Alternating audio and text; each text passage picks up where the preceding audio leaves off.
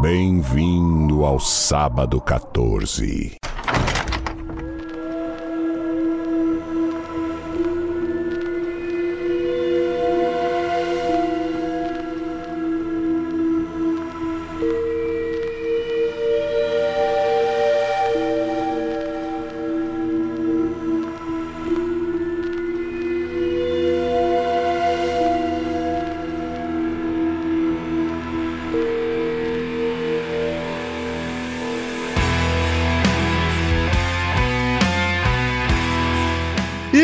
Estamos começando mais um episódio do podcast Sábado 14, esse podcast maravilhoso. Eu sou o Romulo Conze e tem aqui comigo o Marcel Fitz. Bem-vindo, seus pervertidos.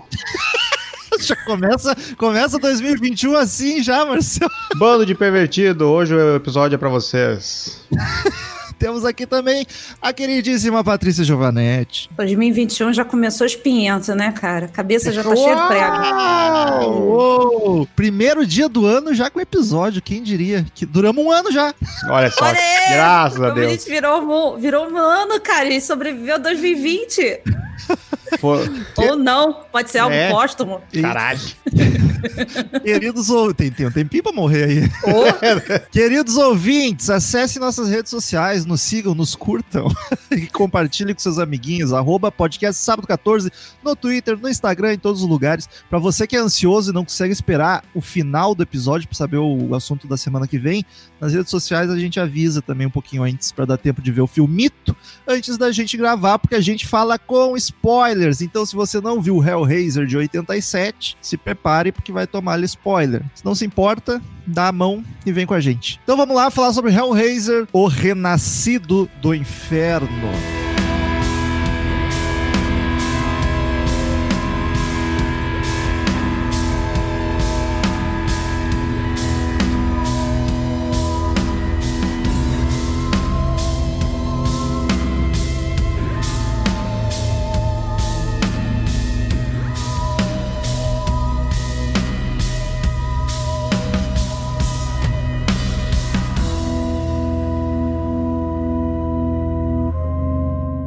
Escolheu esse filme? Ninguém, né? Porque fui eu que eu queria ver, mas vocês são os fãs e eu não tinha visto ainda, pedi pra ver, vocês vamos nessa então. Exato. Marcel, ficha técnica aí.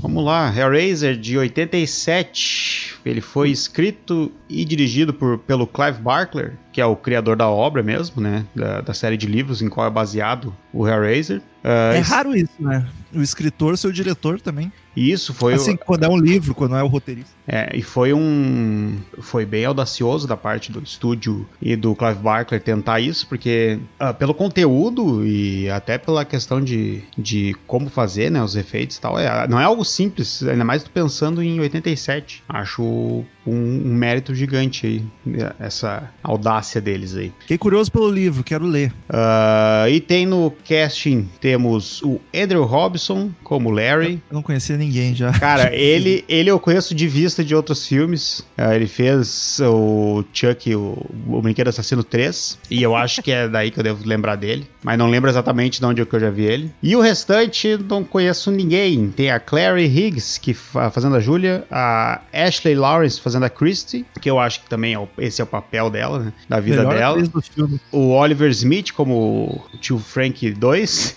e o Sean Chapman como o tio Frank 1. E tem o grandíssimo Doug Bradley como Pinhead. E esse também, esse fez a carreira com, com o filme. fez oito filmes do, como Pinhead. Os oito primeiros do, do Hellraiser são com ele. Ah, não, e não sei porque não... Essa frase Os oito primeiros coração. filmes dele são com ele. Oito primeiros. Paty, qual a tua relação com esse filme? Já tinha visto há muito tempo? Como é Já que vi- vi criança. É, é? Caralho, isso é anos 90, não é? É, então. Aí eu lembro que eu fiquei extremamente assustada com a porra toda, principalmente com o Pinhead. E, e tem outras coisas muito piores no filme que era pra eu assustar, mas eu me assustei justamente com o Pinhead. Ele vira uma figura demoníaca na minha infância. E vi mais adulta de novo, mas hoje eu tava com. Acho acho que a minha, minha mente me deu uma travada nesse filme e apagou muita coisa para me proteger, assim, porque eu realmente. Aí hoje eu tava nervosa do mesmo jeito e tava levando os medos do mesmo jeito, assim. Tava amedrontadinha, tipo a Patrícia pequenininha vendo. Cagadinho. Deu gatilho. Deu. Deu, deu, deu aquela apertadinha assim. Olha, eu fico muito feliz em não ter visto esse filme quando eu era criança, porque ia me fuder a cabeça Meu de um Deus. jeito. Puta que pariu. E tu, Marcelo? Cara, eu vi na, há uns anos atrás, na minha busca de ver filmes clássicos, né, de terror, ah, eu cometi a bobagem de começar pelo 4. Caralho. E Por cara, e cara, é assim, ó, ele. o 4 é um, é um negócio lamentável.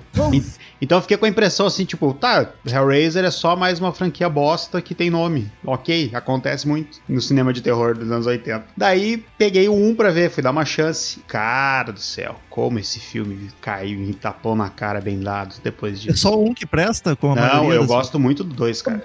Dois é bom também. O 2 é Ah, bem o- bom. o- a- digamos que assim, era esse- o, o primeiro, aí vem o segundo, o segundo fecha a história do, do, do Hellraiser. Podia acabar ali. Fechou. Depois começa a festa.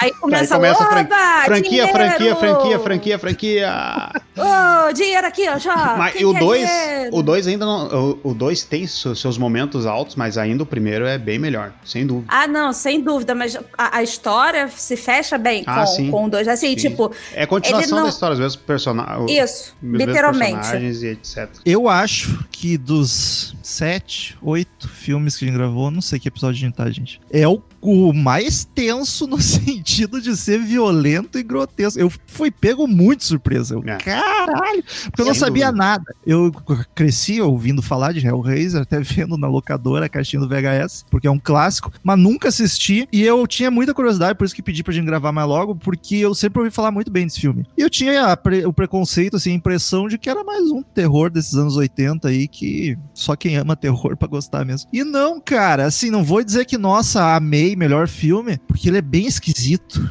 é um filme bem maluco, mas ele é bacana. Eu, dá pra se divertir gostoso.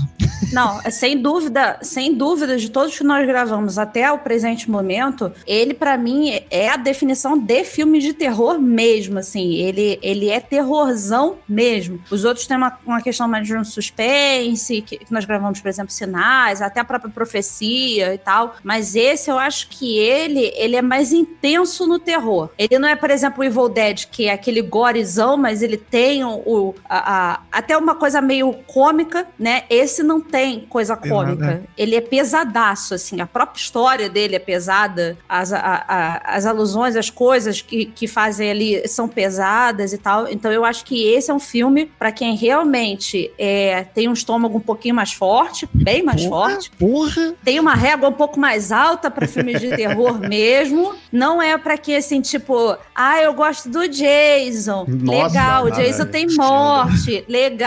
Não é para você. Não é para você que acha o Jason o filme de terror. Atentem-se a isso. E ele não tem, não tem susto, não tem jumpscare Não. nenhum, né? Ele é só de tu ficar assistindo e se perguntando por que que eu tô olhando esta merda, que coisa horrorosa. Ele, ele é a definição de terror que eu gosto, assim. Ele é perturbador e bizarro. Ele Tem dois jumpscare. Eu levei dois jumpscare. Tem um que a primeira vez que eu olhei, eu fiquei com o cu na mão. Eu não levei nenhum, não caí Que- nenhum, nem lembro agora. Mas. Eu levei com macaco.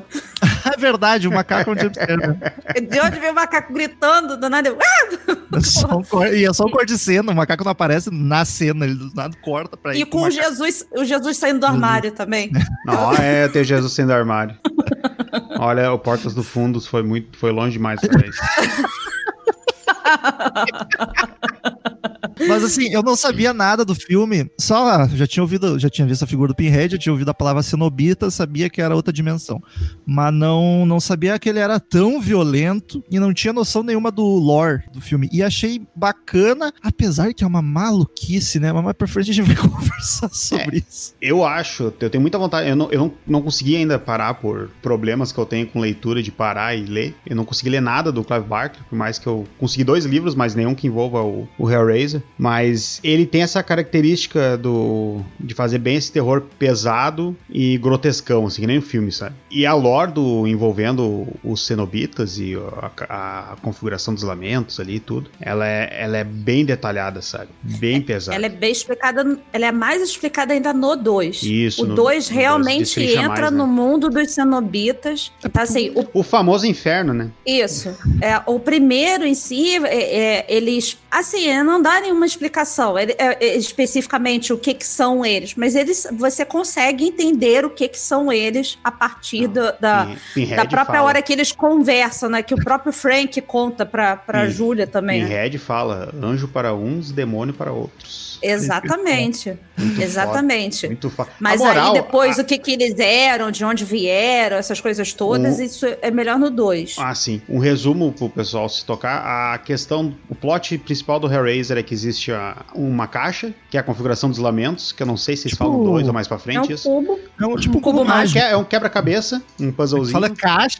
É, uma caixa de Caixa geladeira. que gato deita. Que vem, vem os bichos dentro já, tá ligado? Tu abre a caixa, sai o, Cheio de gato dentro deitado. Ah, um puzzlezinho, que é um formato de cubo, que quem cubo resolve. mágico, Marcel. Cubo mágico. Não, não é o cubo mágico, porque o cubo mágico não abre porta pro inferno. Quem ele é disse? diferente, Já ele é diferente. um Você já conseguiu montar algum? Já, e não abriu nada. Uh, nerdão. Real intelectual. Ai, nossa, meu Deus. E daí o quando a pessoa consegue resolver o puzzle, abre-se a porta para uma dimensão de prazer e dor. Eu Essa não vi é prazer em lugar nenhum. Ah, mas tem, tem quem tem que, não tô aqui pra julgar ninguém, meu irmão.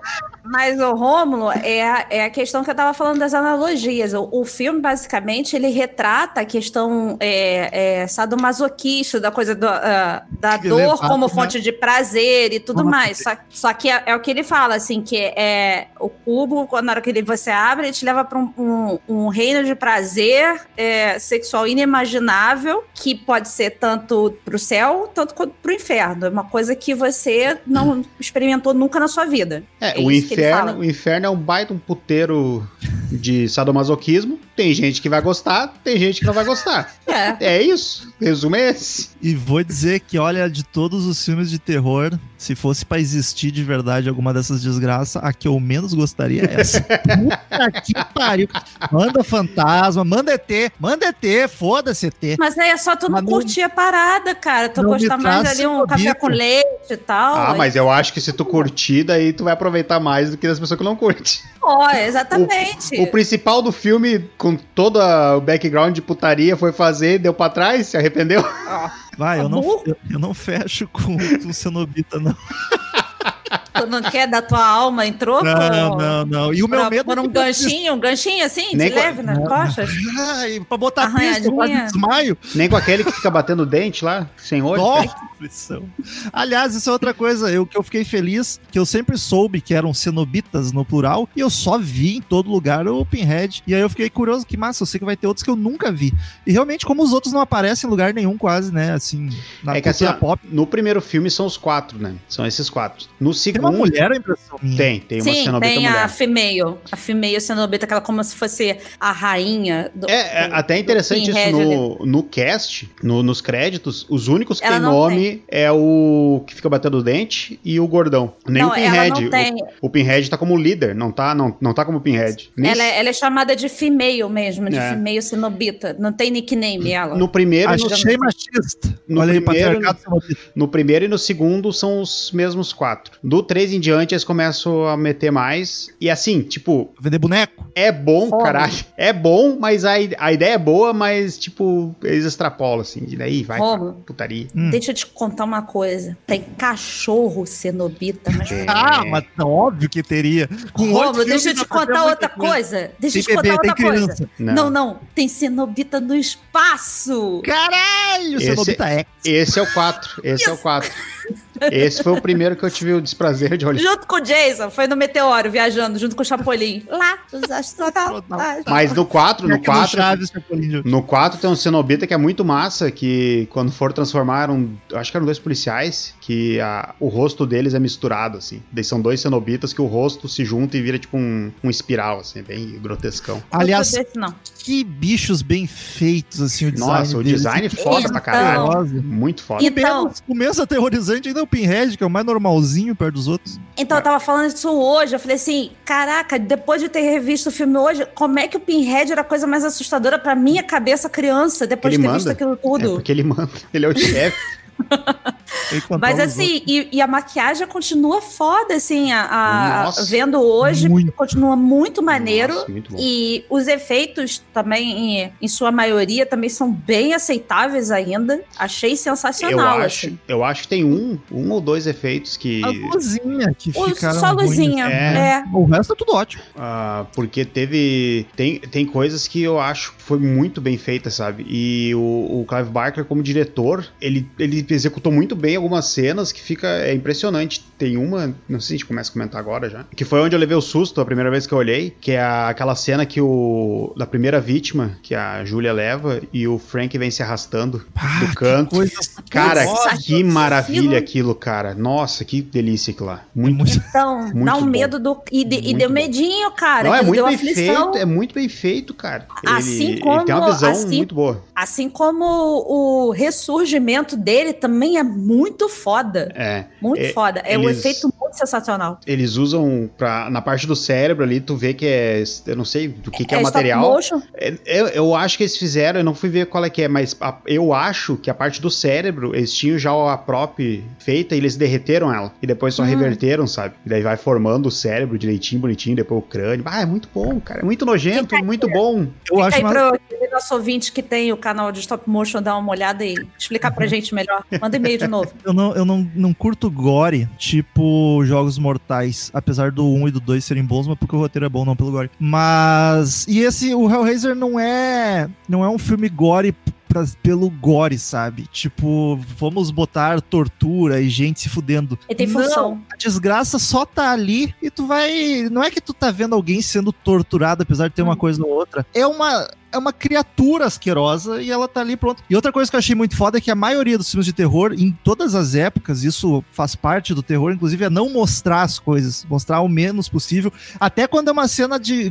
grotesca, assim, de tortura ou de gore, é mostrar rápido e sair pro cara, o telespectador ficar, caralho, o que que eu vi? Aqui não, meu irmão. Dá a mão pro, pro açougue e nós vamos juntinho vendo essa coisa desconfortável do começo ao fim, E é cara. bem desconfortável, Exato. né? Ele sabe exatamente pegar a parte que torna desconfortável, né? Ah, que nem tem, tem cenas que vai o, mais pro final lá, que, que vai os ganchos penetrando na mão, assim. Por mais que hoje aquela mão tu vê que tá meio, meio defasada, mas, é cara, o tempo, o time daquele, daquela é muito agoniante, que tu vê o gancho entrando Cara- certinho, assim, puxando, tá ligado? Até, até a cena mais besta que tem, que é a hora que o, o próprio Larry tá eh, subindo com o colchão, o momento pivô do Friends, Sim, ele pivô, pivô, que, que rasga a mão dele num prego. Rasgou era num prego.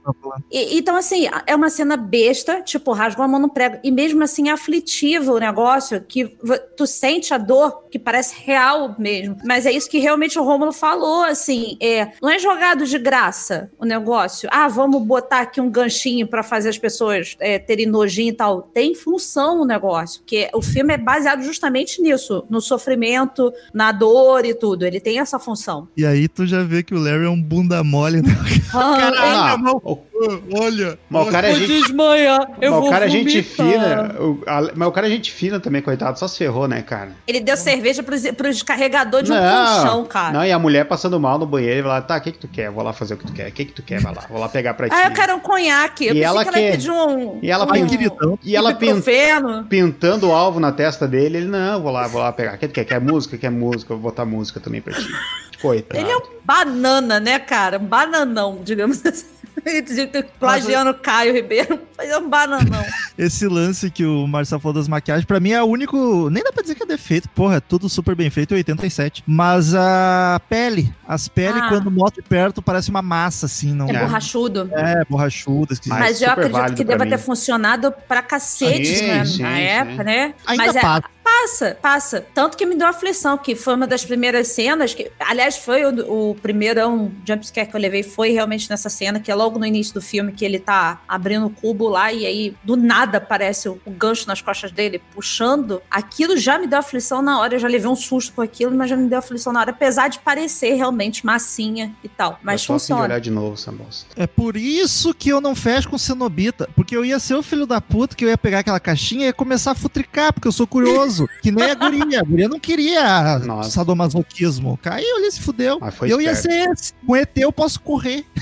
Você Pode tentar, tu não vai conseguir também com ET, né? Tá ligado, né? Não, Mudou então, Romo. Mas- Então mas tu sabe- hoje o maior ET problema é o Cenobita, não o ET. Mas eu vou te dizer, cara, o- os, os ETs são os cenobitas que não vêm pela caixa. Só fica essa dica aí. Tu não tem escolha, né? Não tem o Não ET vai pegar, no máximo vai me dar uma dedada no cu. Vai nessa. Aí, Quem te disse? Vai nessa, vai Um nessa. fim de semana agitado já rola. Tu, tu não viu, tu não viu fogo no céu ainda, né? Tu não viu o fogo eu no céu, né? que já, eu acho que já, eu não lembro. O dedo Quem no disse, cu é o menor dos problemas, cara. Eu ficaria Tu vai feliz. até gostar. Vai Nossa. pedir Mano, de novo. Eu, pra botar o piercing no nariz, eu tive que estar bêbado. e Só botei porque era aqui em casa. Imagina aqueles ganchos, meu. Puta que pariu. Mas isso, isso eu acho legal da, da questão do, do lore da parada. É porque tu sabe que realmente tem gente que gosta. Isso é um Sim. fato. E tem, tem clubes disso. Então, tipo, ele, ele pegou um, um nicho muito, muito pequeno. Que eu, eu acho que é muito pequeno. Não, não tô aqui pra julgar ninguém também. E, e extrapolou, sabe? Tipo, fez todo, todo esse lore em cima do. Ah, eu achei. Eu acho demais. Eu acho genial, assim. O Clive Barker, ele, ele foi, frequentou muito clube de sadomasoquismo em Nova York e Amsterdã para poder fazer, tipo, as pesquisas de campo tá bom, dele. Tá bom, pra poder fazer Sabe? pesquisa de campo. Tá bom. Eu vi uma foto, eu acho que é num dos livros que eu tenho, que, que não é da, da série, tem uma foto dele que é igual o Frank, o ator que faz o Frank. É a mesma vibe, assim, de latino taradão, tá ligado? Garanhão, garanhão, garanhão. Aliás, atuações. O Frank e o namorado da Christie. O Marcos Veras, né, cara, é foda. cara, são muito ruins. Não, o, o ruim. foda é que o Marcos Veras ali tá, tá de graça, ele não faz nada o filme inteiro, ele É. não serve pra nada. Mas o Cara, Frank, é- Nós três atuaria melhor. nossa, cara, não, eu, eu seria no nível do Frank, assim, que é, que é ler o texto e ficar sem saber o que tá fazendo, tá ligado? Não, ele é muito ruim. Tanto eu, Eu ser o cenobita gordo. Que... Não, eu- que só, só lambe. Só lambe bem, Só. sabe?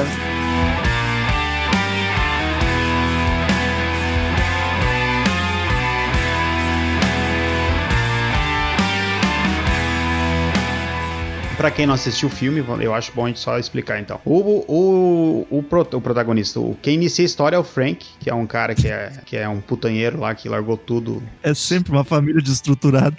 só pra, só pra viver. Tem, uma- tem, uma, tem uma palavra pra isso, quando o cara acha que prazer é tudo na vida lá. É Bom vivan. he- hedon- hedonista, né? Hedonismo também. Ah, e daí tá vivendo só na putaria. E ele consegue a configuração dos elementos, resolve, que também deve ser, ó. é, No decorrer do filme, tu vai vendo que aquilo ali, se tu chutar, tu já resolveu a caixa também, tá ligado? Qualquer um abre aquela merda ali. Sim, a guria abriu sem querer. Claro, você acha que eles vão dificultar pra quê? Eles querem alma no inferno, né, pô? podiam Vai dar um- uma moeda, tu joga a cara ou coroa. Se cair de um lado, abriu, se não cair, não abriu. Daí ele abre e se arrepende, porque ele não tava esperando aquilo, que é, na real, são cenobitas que vêm te torturar, e daí depende do que, que tu considera tortura, se tu vai curtir ou não. E daí a questão que depois, o- no decorrer do filme, o Frank consegue a- escapar do inferno, né? Eles pegam, trocidam ele, destroem o corpo dele, levam a alma dele pro inferno, e, e o plot do filme... Ele começa a voltar do inferno e se reconstituir.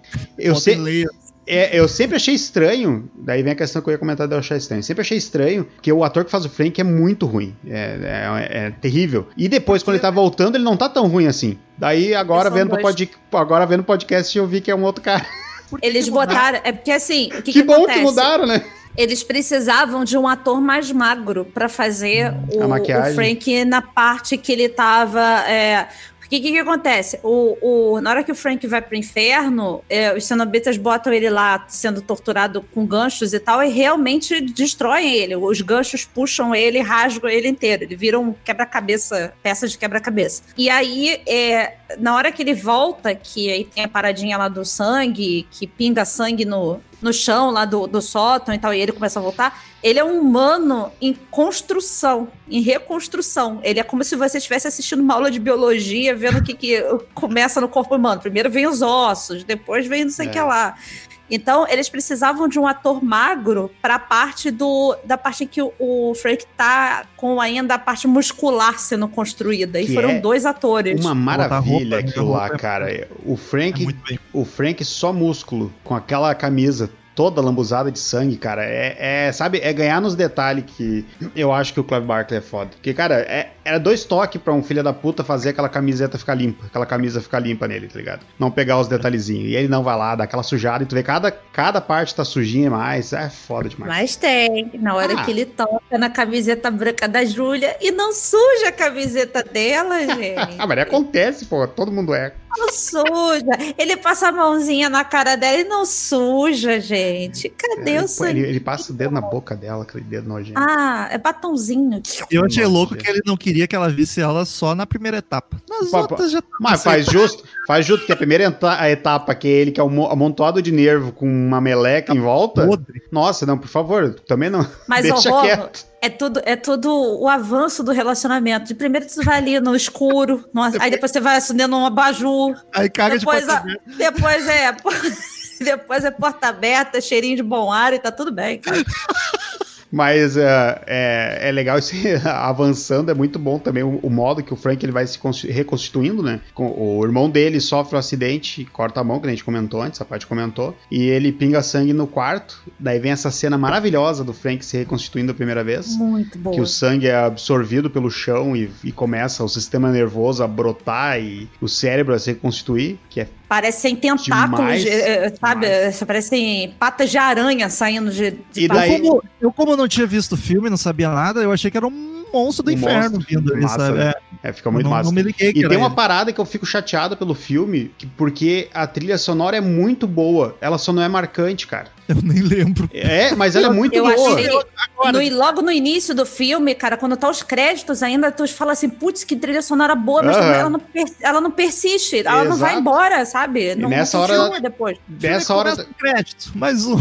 Mas o, o nessa crédito- hora da criação do, da, da recriação do Frank, a trilha tá muito boa, só que de novo não é marcante. Vamos dar um pulo então na história e contar que a, aquela casa era a casa dá, dá a entender que era a casa de família deles, do, do Frank e do irmão dele. E Não, o vai Fr- entender não, ele fala isso. Ele fala, não, Ele né? fala. o, Fala, Frank, fala. o Frank tá, tá vivendo lá dentro escondido, vivendo a vida de putaria dele. Foi tentar abrir a caixa na, na casinha escondido. E o irmão dele vai se mudar com a esposa pra lá. E nós descobrimos que o Frank tinha uma relação com a esposa do cara. Tava, Que família. tava pegando a cunhada. Uma relação de dominação. É, porque é bem filha ela da era submissa a ele ah, em vários sentidos. É. E pra pegar a sobrinha faltava pouco. Nossa, ele, Tava ele- loucaço. que filha de uma puta, né, cara? Que a cara não O cara já tinha ido pro inferno, pra ele tanto faz. O que, que, é, que, que é um peido pra Nem quem tá pra cagado nessa mesmo, né? altura do campeonato. Aliás, Ah, Marcel, hum. sinto muito pelas cenas dos sequelas durante o filme. Nossa, nós vamos entender. A- piada aquilo, aquilo lá foi. Eu, e é outra coisa que eu acho demais. Ele vai uns detalhezinhos que, tipo, pra no- barulho não dar barulho, ele vai craveja os gatos na parede. curiosidades. Trago curiosidades, então, já que a gente. Vou fazer esse parênteses aí dos ratinhos. O Clive Barker teve que provar que os ratos não foram torturados durante o filme, que eram os ratinhos de controle remoto. Ah, mas dá pra Sim, ver, mas dá isso- pra ver. Dá pra dar Sim, uma. Mas ah, isso se deu-. Mas isso deu muito por causa daqueles filmes malucos, tipo é, o Holocausto lá, o, o Canibal. tal que matava, Canibal Holocausto que matava bicho. E tem uma outra curiosidade com as baratas, que eles fizeram uma parada de selecionar o sexo das baratas pra não dar infestação. Então Caralho, todas as baratas eram machos. Então Caralho. teve uma pessoa encarregada de ver qual era o sexo da barata e só manter os, ma- os machos em cena, porque senão podia Como é dar transa lá e ter Eu infestação. Como é que faz? Como é que vê isso? Tem que Tem um topzinho na cabeça, tem um topzinho na cabeça. é. Chama assim, ô barata. Daí se olha, ô barata. Barata, seu barato. Aí depende, né? Como ele se declara também, né? É, O barato, o barato. Baratex. Barata. Barate. Barate. Um Barate. barate. Daí a gente, Prossiga, a gente descobre que a Júlia tinha um caso com o Frank. Porque quando eles descobrem, eles chegam na casa, eles descobrem um. Eles acham que tem um mendigo morando num canto, mas era a caminha do Frank. O cara era tão, do, uh, tão maluco que tinha. Doente é uma palavra que não é legal usar, porque não estamos aqui pra julgar ninguém também. Mas Foi o, cara o tinha até o, o Boulos invadiu a casa dele. O cara tinha até um, uma cerâmicazinha num casal fudendo, que eu achei incrível, claro. o melhor que o irmão sabia que era ele quando ele viu a cerâmica. É, não, é o Frank. Ah, filho de uma puta, é o Frank. E daí a gente descobre que a Júlia tinha um caso com ele. Quando ele na, real, na real, eu não descobri ali, porque eu sou burrão, eu sou burrão do Sábado 14. Eu vi ela pegando a foto dele olhando, tá, tem coisa, mas ainda pra mim não tava claro é, pra, Quando ela pega a foto, não aparece no. Tu, tu, é. no mas não é a partir, lá, mas é a partir daí. Não, mas é a partir daí que começa a mostrar. Começa a dar os flashbacks, tudo. Mas é um pouquinho mais pra frente. Não, mas não é aí. É a partir daí. Mas então tu fala direito. Caralho, tu meu tá Deus do céu. já que dá pra deduzir a partir da mulher cortando Caralho, a foto eu não tô, eu não tô fazendo a foto de descrição. Não tô fazendo a, não tô fazendo a foto de descrição do filme. Não tô fazendo uma foto de descrição do filme aqui. A gente sabe que você é estrela desse podcast. Caralho, meu Deus tanto, do céu. Tá? Marcelo meu Deus do céu. Seu sentido e falou, já saquei. Meu Pô, Deus você estão indo embora porque tá machucado, porque ficou... Mas tu errou o filme, Paty, aí tu errou o filme. Marcelo entendeu do é outro. Diz que é simples. Caralho. Vão tomar no cu de vocês dois. Bem tomado. Aliás, como é que é o nome do livro mesmo que foi baseado nesse filme, Marcel? Não sei, olha lá. olha lá. O ursão tá nervoso. E daí começa a, a Júlia começa a ajudar o Frank a se reconstituir. Daí ele, ela começa a ajudar ele, levar umas vítimas para casa. A primeira vítima, acho muito, muito boa a morte, que ela dá uma martelada na cara do cara, que dá uma deslocada no maxilar, que é linda. Olha aí, é, isso aí é devia que, ter acontecido no Homem nas Trevas. É que descobre-se que é, ele precisa de, de outros corpos para poder se reconstruir a partir deles. Então ele suga uh, o sangue, a carne do, do, dos caras a partir do, de outros corpos. Então ela começa a levar vítimas para dentro de casa. Ela leva três vítimas para ele poder fazer lá o serviço de começar a se reconstruir. Aí ele dá, ela dá primeiro, primeiro o homem lá para ele, né? Aí dá uma marretada que dá um barulho muito ruim, cara. Aquela marretada, nunca que tu vai dar uma marretada na cabeça de alguém vai fazer tum. Chapolin. É que, é, é, que é, é que é, o som é da cabeça do cara que levou. Ele ouviu esse barulho. Ah. Só. Ainda bem e... que o Marcelo aqui pra explicar pra gente. E, ah, vão tomar no cu de vocês. Ela, e ela leva tudo mesmo. com a intenção dizendo que como se fosse transar com os caras, assim, como se fosse um encontro na casa dela. Mas aí ela leva pro sótão lá onde. É um sótão, né? É, tem problema é, com é, sótão e porão. É. aqui em casa não tem nada disso. No Rio de Janeiro não existe essas coisas. Um sótão podraço. Podraço. Nossa, caía água só naquele lado da casa. Caralho, maluco, parece, sei lá, lugar que cracudo vive. A casa cara. toda inteira no, pra uma casa velha, e daí tem aquele quarto que as paredes estão apodrecendo. Que ninguém liga pro negócio, ninguém sobe lá Tomada pra ver, de limpar. rato e os caras vivendo de boa na casa. Ah, foda-se, tem 30 Gente, ratos lá dentro. chama a, a, SOS detetizadora, pelo amor de Deus, limpa aquele quarto, faz um escritório, sei lá, biblioteca, alguma coisa assim. quebra, faz um, uma casa com um pedaço faltando, sei lá. Um quarto de hóspedes, pelo amor de Deus, pra filha dormir de vez em quando, já que ela não mora com, o cara, porque a filha é só do Larry, não é da Júlia. É. Daí, daí começa, o Frank começa a se reconstituir, e eu acho muito legal que ele vai, aos poucos, ele vai tomando o corpo dele de volta. E daí ele, ele comenta, né? Tem uma hora que ela chega e ele tá feliz, feliz, né? Não, não expressando felicidade, mas que ele já tá começando a sentir dor. Então, tipo, os nervos dele já estão ok. Depois ele dá uma tragada no malboro e começa a sentir gosto. E fica felizão, parece... aquela nojeira, não, eu... aquele gosto pior, de morte. Pior de tudo. Depois de muito tempo voltei a sentir gosto. O primeiro gosto que ele quer sentir é de um, um cigarro, cigarro, cara. Que nojeira. Eu comeria, sei lá, um frango, um pão, uma porra assim. Não, ele quer fumar um cigarro. Me vê um pito.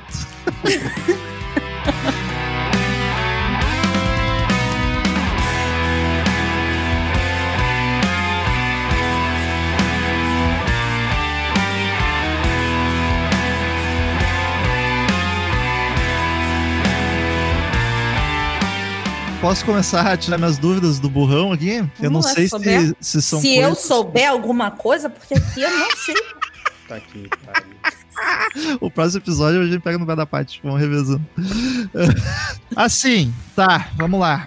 Não sei se explica nos outros filmes alguma coisa. O Frank diz que ele fugiu, que ele enganou os cenobitas. O filme não mostra como, porque ele tá lá todo retalhado, aí simplesmente cai o sangue do. Vou acreditar que o sangue de qualquer um que caísse ali no local do, do ritual traz ele de volta aos poucos. E é isso mesmo. É assim, tipo. Acho que é isso. Ou é, perdi alguma coisa, tipo. Então, é, o que que acontece? É... Só que já que ficou enganado no Cenobita, porque foi um acidente dele ter voltado. Mas aí que tá. É, eu vejo assim, tipo, tu tá no o inferno. Eu não sei se no 2 eles chegam a demonstrar isso. Mas no inferno, provavelmente, é uma outra dimensão, o tempo deve passar diferente, tá ligado? Então, tipo, aquele ritual, entre aspas, que aconteceu, foi a oportunidade que ele teve de sair. Mas eu tenho que perceber é. que no 2 eles falam alguma coisa quanto ele ter saído. Então, a minha percepção é que assim, o que que acontece? Aquele cubo, ele abre portais. Tanto que aparece lá quando a, a, a filha do, do Larry, a Chris, né?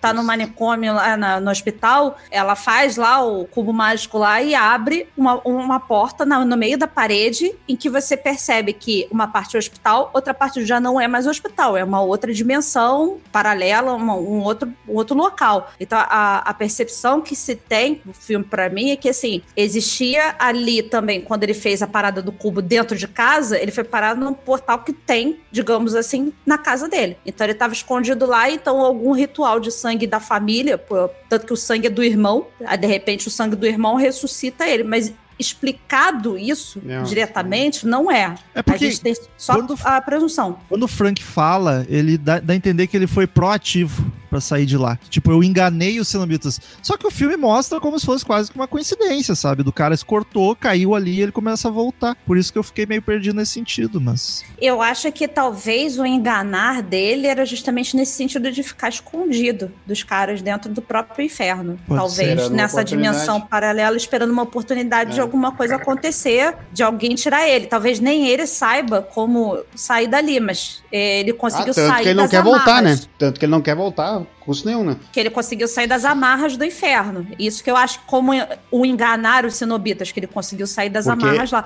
A grande questão daí a partir disso é isso: ele quer recuperar o corpo e vazar antes que os cenobitas reloca relocalizem ele, né? Descubram, primeiro que eles descubram que ele fugiu e que peguem ele de novo. Deram falta, Nem deram tá falta. Sim, de, desmancharam o cara, deixaram amontoado os restos ali no cantinho e vambora, vamos pra outro, outro idiota que abriu a caixa. E isso é um ponto que eu gosto muito no filme. Eu acho demais nesse filme é isso. É que a, o plot do filme, o, o, antagonista do filme não são os cenobitas. É o Frank. É. É, tudo Ele volta. É vilão. Ele é o vilão da história. Do, da trama é ele. Os cenobitas estão ali fazendo o papel deles. O rolê né? deles. Né? É, ninguém forçou ele a estar tá ali. Ele foi lá no, não sei aonde, lá no mercadinho lá do esquisito lá, falou com o Xing Ling lá e comprou a caixa. E comprou a, ele foi no, na Uruguaiana aqui do Rio de Janeiro, pra quem conhece. Foi lá e comprou o cubo mágico e foi embora. Foi, a, a, a, coisa toda é essa. É, os cenobitas não são os maus da parada, sabe? É, é ele que é o filho ah, da puta de Só a passação de pano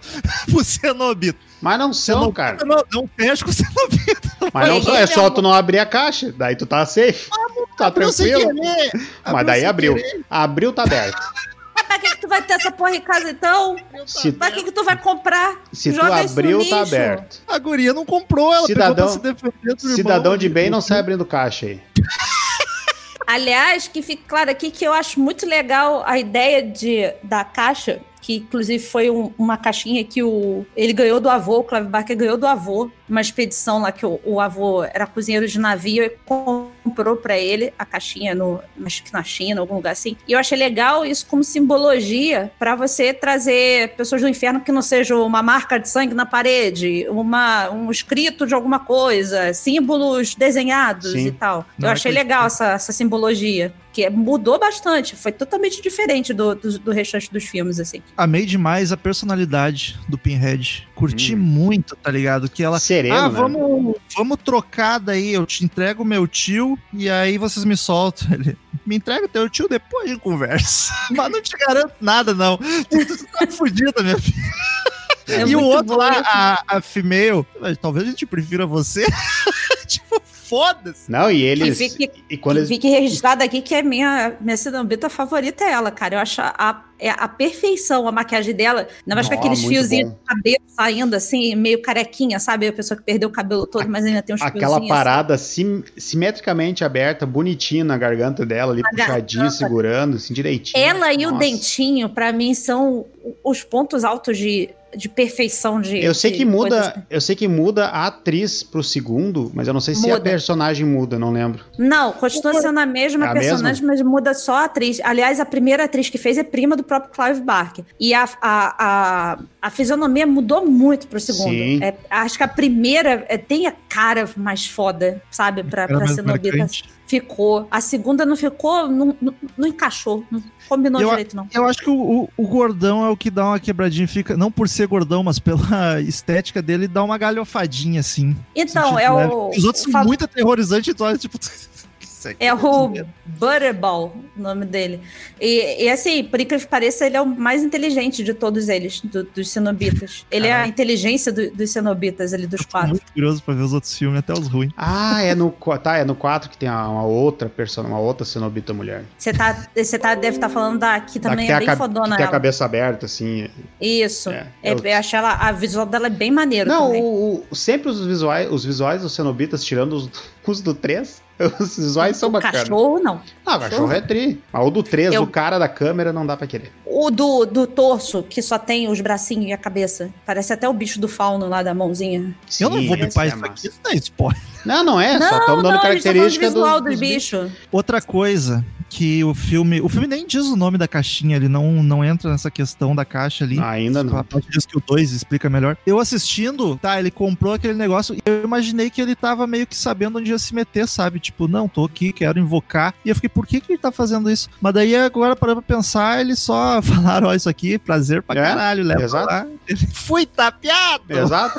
Tanto que ele, ele arregou literalmente legal. Era viciado. Ele literalmente era viciado em sadomasoquismo. Ele queria uma experiência fora de tu tudo acha? que ele já tinha provado. Eu Sim. achei que não, Eu era só acho, que é, eu acho que em Não. sadomasoquismo não. Mas eu acho que, tipo, ó, tem uma Sim. experiência sexual foda se tu resolver essa parada aqui. Não, gente, tanto que as fotos que aparecem ele são fotos de, de, de BDSM lá que ele fazia as coisas com as garotas lá, as mulheres amarradas, ele amarrado também. Na hora que ela, a Júlia pega o álbum que tem várias fotos dele, As todas as fotos são assim nesse nível. Eu não reparei que era É, eu também BDSM não. nas Achei fotos. que era achei que um Tá, era as mulheres mais estão amarradas, estão vendadas, tem Achei que, tudo é achei que era uma parada mais pegada só, não. Então ele tava mais informado.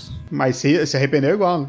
Eu acho que não informado no nível de, olha, você vai trocar, a su- vai ter que trocar sua alma por isso, entendeu? Alguém virou pra ele e falou assim, tanto que o- ele próprio fala que ele é, é, poderia te levar a prazeres inimagináveis, tanto pro céu quanto pro inferno. Então ele, ó, 50-50, vou tentar isso aqui, vai que. É, é só pro inferno. Gente, gente, a gente sabe que tem gente que curte sentir dor, sente prazer, mas temos limites. Uma coisa não é tu sabe. sentir o prazer ali no sexo, ou curtir uma dorzinha. Outra coisa é tu ser torturado, escalpelado. Caralho, gente. não, eu, Mas não, eu não, existe, tô, não. não tô aqui pra jogar ninguém. Não Mas existe, existe. tá? Existe de tudo, Rômulo. Existe de pode. tudo.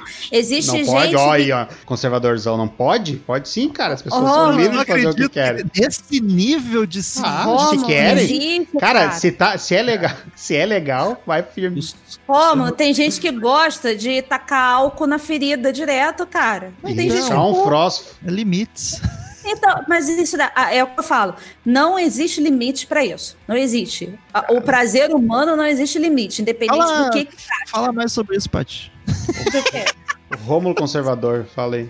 Não, sobre não existir limites pra isso. Mas não existe. Você pode sentir, de, pode ver de tudo. Tem gente que gosta de, sei lá, é, digamos. Cara, teve um programa uma vez que passava naqueles home health da vida, umas porra assim, que tinha uma mulher que é, ela comia, comia, comia para ser obesa, porque ela tinha uma clientela que gostava de mulheres obesas, por exemplo, que gostava dela mostrar a banhinha dela e ficar balançando a banhinha dela. Marcel eu perdemos um puta mercado. Não, mas é que a, a minha questão é que pra mim, para mim exis- existiria, pode não existir, mas eu acho que existe um limite entre um sadomasoquismo e uma tortura, tá ligado? Eu acho que o limite é da cabeça de cada um. Ô, Rômulo, tu Dentro- não lembra do caso do, da Alemanha lá que o cara se, se ofereceu pra ser comido pelo canibal? Os caras. Caralho, é verdade. É? O limite tá dentro da cabeça de cada um, cara. O que pode ser limite pra você, talvez não seja pra mim, que talvez não seja pro Os dois, Marcel. os É por aí. dois compartilharam o pênis da vítima antes do cara matar o cara pra comer. Daí tu pensa assim, ó, que nem eu falei, isso, isso é ilegal, né? Por favor, né, gente? Não vamos fazer isso. Mas tá dentro da legalidade, vai firme. Né? Faz o que, a, o que, o que tu sentir melhor. Contanto que o cara não morra, tá tudo bem, sei lá, dentro do, do que ele sentiu. Ah, não, então tem A- os a caras que- do pra- Que, Velho, não tem os caras que fazem escarnificação lá pra fazer desenho? É, tá tirando pedaço de pele pra, pra uma finalidade que é positiva pra ele, cara. Eu não passo pano pra Cenobita. Ah, eu também não tô passando pano, só que tem, tem quem gosta, não tô aqui pra julgar ninguém. Mas eu acho que ele explora bem essa questão no filme, trazendo pro terror especificamente uma, uma discussão nesse, nesse quesito. Acho o visual foda, porque os cenobitas têm roupas de couro, tem elementos de, de, de torturas, como pregos e arames e fios. Eu acho isso muito bem construído. É isso que me deixa tão intrigada com a, a, a genialidade do filme. É, si. e, tu vê, e tu vê que neles, nos próprios cenobitas, é, é tudo bem planejado, sabe? Os pregos no pinhead é tudo bem posicionado, tipo, eles são alinhados, sabe? A, a mulher, ela tem abertura na garganta, tá, tá sendo segurada por uma paradinha ali direitinho, sabe? É tudo bem...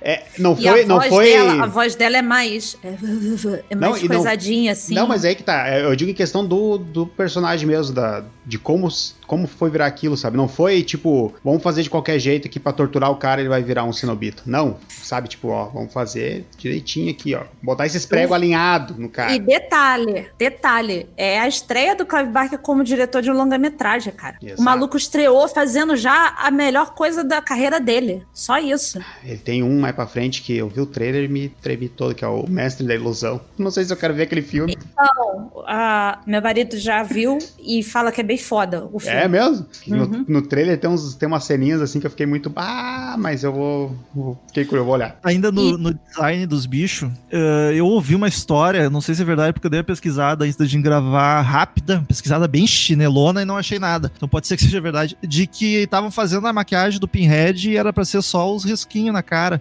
Ele tava usando um negocinho só pra marcar. E aí o diretor acho que viu falou: caralho, ficou massa, vamos meter uns pregos aí. Não sei se é verdade, eu ouvi esse papo em algum outro podcast, eu acho até. Mas, É, eu não, não tô por fora dos pregos em si, mas o que eu sei é que o, o, o Pinhead era para ser a figura central da, da extrema tortura e, e dor. Ele é a figura extrema de dor no ser humano, digamos assim. Por isso que ele tem tantos pregos na cabeça. Ele levava seis horas para fazer a maquiagem Imagina, dele. Imagina cara. toda essa porra. E quando dá o close nele, cara, tu não pensa que aqueles pregos estão colados. Não, Não, Muito, dá. muito bem feito, é muito bem feito. Parece que tá enfiado É mesmo. que, nem toda, é que nem toda parte deles de, de machucado, assim. Ele tem cicatriz no corpo, ela que nem no pescoço. O, o gordão também é todo marcado. Eu acho que o único que tu vê, assim, que tipo, tá, não tá tão. Não parece uma ferida realista é o, o que bate os dentes lá. Ele tem a cara muito puxada, daí fica meio. Não fica ruim, mas não fica tão bom quanto os outros, sabe? Eu acho ele é gordão. Porque ele é muito caricato, sabe? Tipo, é aquele cara. Eu acho que tá- gordão, mais caricato. é? Não, eu não digo Eu caricato de, sabe, de, de um personagem caricato, mas da, da, tá com mais cara de máscara zona do que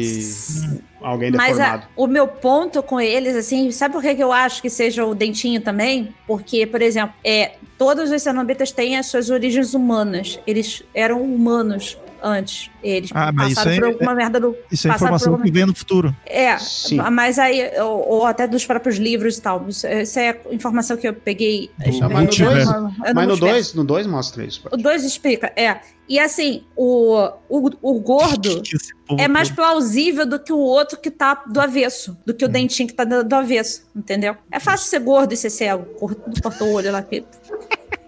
Não precisa nem se esforçar às vezes, né? Bah. Bem Tô pelo contrário, lá. é só não se esforçar nada.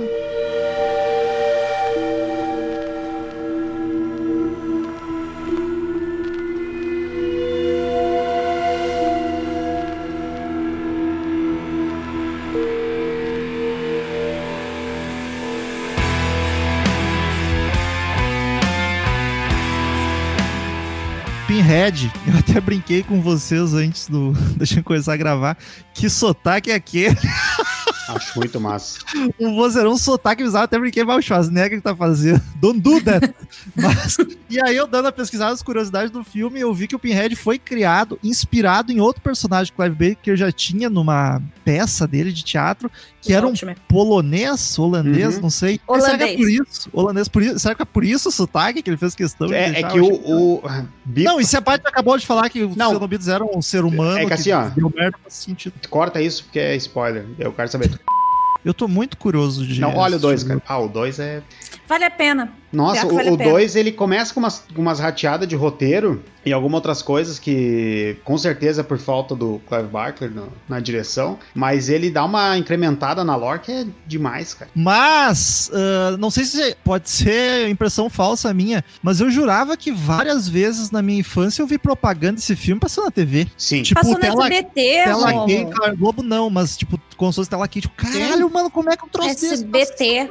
Passava no SBT. É porque franqueira do assim, é porque assim. Rômulo, o De tarde. É, Rômulo, a partir do 13 ele fica menos grotesco e vira mais terrorzão normal. Ele deixa de ter, ele vai ter gore, mas ele vai deixar de ter essas coisas grotescas que o Clive Barker fez. perturbadoras. É. Ele, ele, ele vira um filme de terror comum. É. Uhum. Só isso. O 2 O ainda tem. tra- O que faz ele brilhar no primeiro, esquece depois. É. Tanto que, a- a- se eu não me engano, os dois primeiros filmes foram de uma produtora, que posso estar falando merda, que era da Paris Filmes, mas a partir do terceiro já é da California Filmes, que é uma produtora de filmes horrorosos da série Man, Esqueleto Man, Shark Man, Mosquito Man e Man, man. e afins. Então, Man, assim, man. você já vê o nível a partir da produtora, quem é que tá fazendo, que o Justo. terceiro em diante já é um negócio meio, meio maluco, assim. Tem uns dois filmes, eu não lembro qual número na cronologia que é, mas tem dois filmes que o roteiro era literalmente, ah, temos um roteiro aqui, queremos fazer. Daí a gente faz a gente botar o Pinhead no meio. Daí é uma história whatever que aparece o Pinhead e já era. Porque ganharam dinheiro, né? Porque o orçamento do primeiro filme foi de um milhão e eles ganharam 20 milhões só com o cinema americano. Só no cinema americano ganharam 20 milhões. Então, assim, tava sobrando dinheiro pra cacete pra fazer franquia a rodo. Mas é uma dúvida, não sei se tu sabe me responder. A franquia inteira é do, do Clive Barker? ou Ele abandona em algum momento? Que eu Ah, fiquei perdida ele, com ele isso. Deve, ele deve assinar como produção. Ou ele é um Sam. Raimi da vida que. que É, eu- quer eu acabar acho-.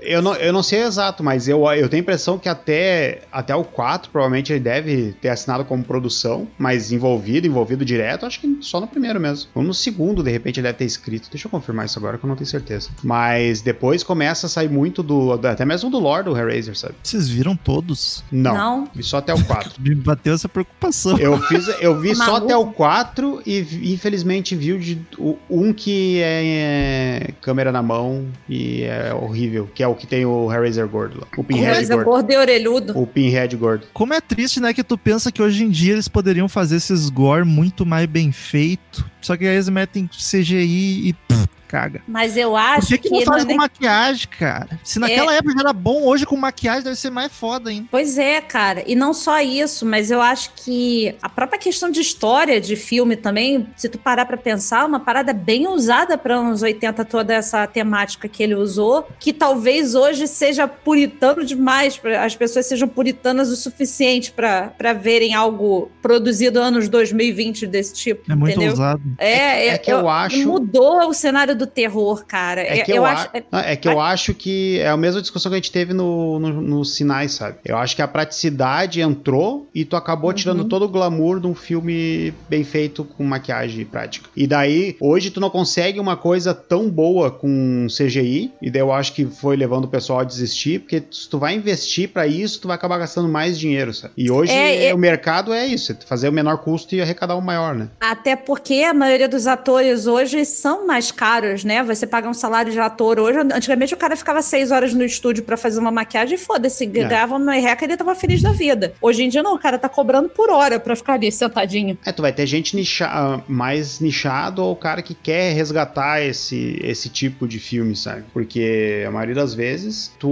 optam por fazer em CGI, daí não. Eu acho, eu acho que a gente cada vez menos vai ver filmes assim. Eu acho que a gente tá partindo pra uma parte do terror, que é um terror mais cult, como propriamente a gente já disse, né? Por exemplo, com Hereditário, Bruxa e, e filmes afins, que filmes que puxam muito mais pra atuação dos atores E até um terror que- mais psicológico, né? é, do que para a questão é, técnica de maquiagens, efeitos. Eu acho que cada vez menos nós vamos ver filmes assim. Por exemplo, com o próprio é, Lugar Silencioso, que tem uma premissa totalmente diferente de filmes de terror, que é aquela questão de silêncio. E tu não vê é, digamos, é, situações muito grandiosas que exijam efeitos e tudo mais, sabe? Então eu acho que cada vez menos a gente vai ver filmes assim e é por isso que a gente tem que resgatar essas obras lá dos anos 80 porque elas mudaram muito o cinema, cara. Mudaram bastante. Cara, eu não, o okay, eu não tenho um histórico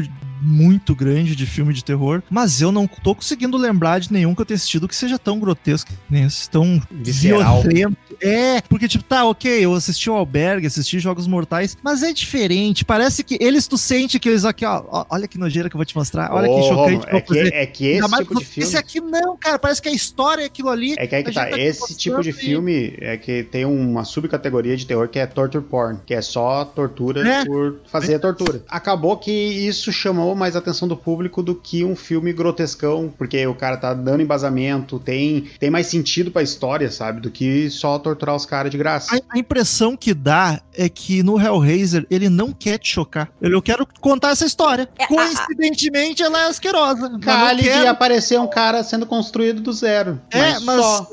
é, tipo, é a impressão que passa, tipo, ele não quer te chocar. Tem uma história pra contar e, puta, paciência, eu vou ter que mostrar Isso. isso aqui. Mas eu não tô criando uma. Olha que asqueroso isso, olha que nojeira. Olha, Isso eu vou colocar isso aqui pra vocês sentirem nojo. É, Não, exato. faz parte. É isso que eu acho foda do filme, que a construção dele toda, o tempo todo nada é de graça. Saca? Uhum. Não tem uma cena de graça. Se- Talvez a hora que o mendigo bota a mão dentro dos insetos lá e começa a comer, que aquilo pra mim é. Mas eu tava, eu, eu tava revendo, mas eu acho que tem uma questão Eu.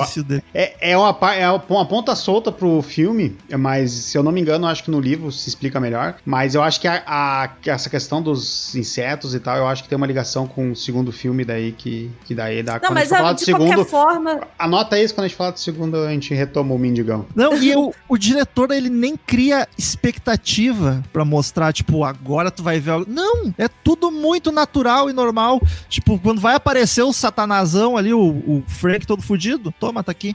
Não, Então. não tem cerimônia, tá ligado? Aí- Eu achei muito foda. Porque não parece que eu estou vendo um filme de terror. Não, eu tô vendo um filme normal, de qualquer gênero, que calha de ser uma história caralho de tensa, sabe? Mas Romo, você sabe que você falando agora me, me deu até uma, um insight aqui sobre a questão da trilha sonora. Eu tenho uma coisa com filmes com trilhas sonoras marcantes que eu acho que a trilha sonora, às vezes, ela dita o filme pra você. Tem Sim. quando o filme vai ficar, vai acontecer alguma coisa, a trilha sonora fica mais tensa, mais acelerada, ou coisas assim. Eu acho que talvez seja até proposital a, a trilha sonora não ser desse tipo nesse filme, porque é justamente isso. Eu acho que não é um filme que ele quer dizer assim: olha, agora você vai levar susto, olha, agora vai aparecer o demônio. Não, tem um demônio, um cara que veio do inferno, renascendo no sótão da tua casa, tá tudo bem. A mulher, a, ah, o meu amante tá aqui vindo do inferno, tem que trazer uns homenzinhos pra ele comer. e... Doado. Cara, o Cara, jeito que a, a cena que ela aceita, que ela, ela diz- primeiro o, o Frank aparece pra ela, pede ajuda, que o Frank nesse momento é um, um saco de nojeira com os nervos dentro.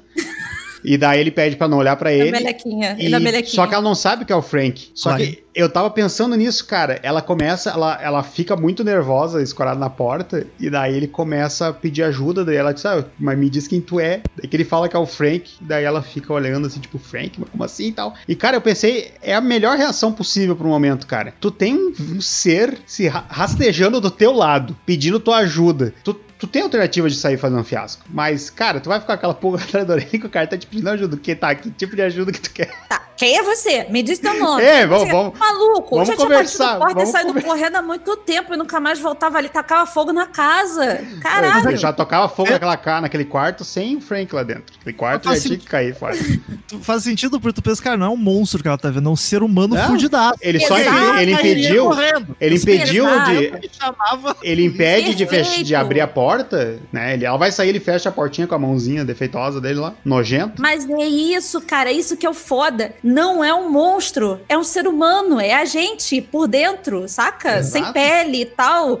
E aí, quando ele vai comendo, porque ela leva três homens aleatórios pro quarto, Um mais e aí ele, ele vai sugando e tal. Só que ele só consegue fazer a transição na hora que ele mata o irmão. É, ela, ela larga o foda-se, que até então ela não queria É. que matasse o, o marido. Exato. E aí, a única coisa que eu fiquei meio assim, que ficou meio a outra face ali. Tipo, ele pegou a carinha do irmão, sabe? A pele do irmão. Achei muito Eu bom. achei cara. meio. Passou o É super mu- bonder é ali, muito bom a que pele na- do cara. É muito bom que na borda da cabeça tá toda a cicatriz, assim, de puxada e tal. E a Christie chega, conversa com o pai dela, com o que seria o pai dela.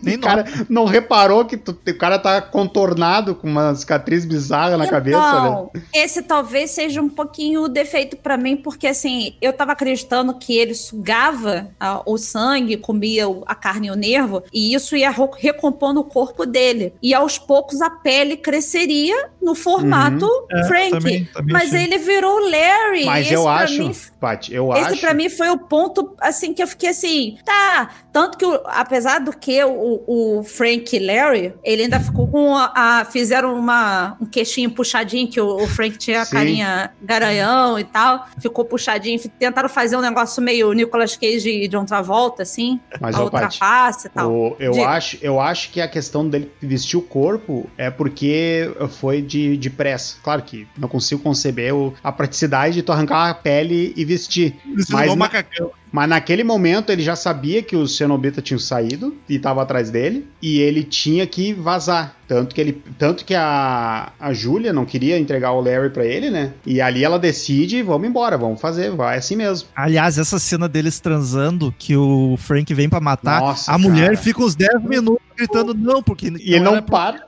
Frank. E o cara, vamos dar-lhe. O caralho, que relacionamento é esse? Não é porque é casado que não é estupro também. E ele nem dá bola. Não, mas o pior de tudo, cara, que eu achei bem foda nessa cena foi o próprio Frank no quarto. E que assim, não existe susto, não existe espreita, espreita no coisa. Ele passa, simplesmente ele passa. E aí o marido tá lá, é porque é, ela, ela vai pro quarto com o marido pra transar com ele, pra o marido não entrar no, no quarto onde o Frank tava. Só que o Frank foi pro quarto de casal deles e ficou lá assombrando eles dois, lá Frank dá um assustando ele recadinho, muito massa. Pega, Pega um um rato, rato. abre. e escalpa o rato assim na frente. E a mulher, não, pelo amor de Deus, não, não. E o não, o cara, o que tá acontecendo? Antes você queria, agora tu quer mais e tal. Não A mulher começa a chorar, ele, eu não te entendo, e vai embora. Tipo, Caralho, alguma coisa. Você, o melhor tudo dela, você manda botar música, eu boto música. Você me chama quarto, eu vou quarto. Depois fala que não quer. Ai, eu tô rindo pra não chorar.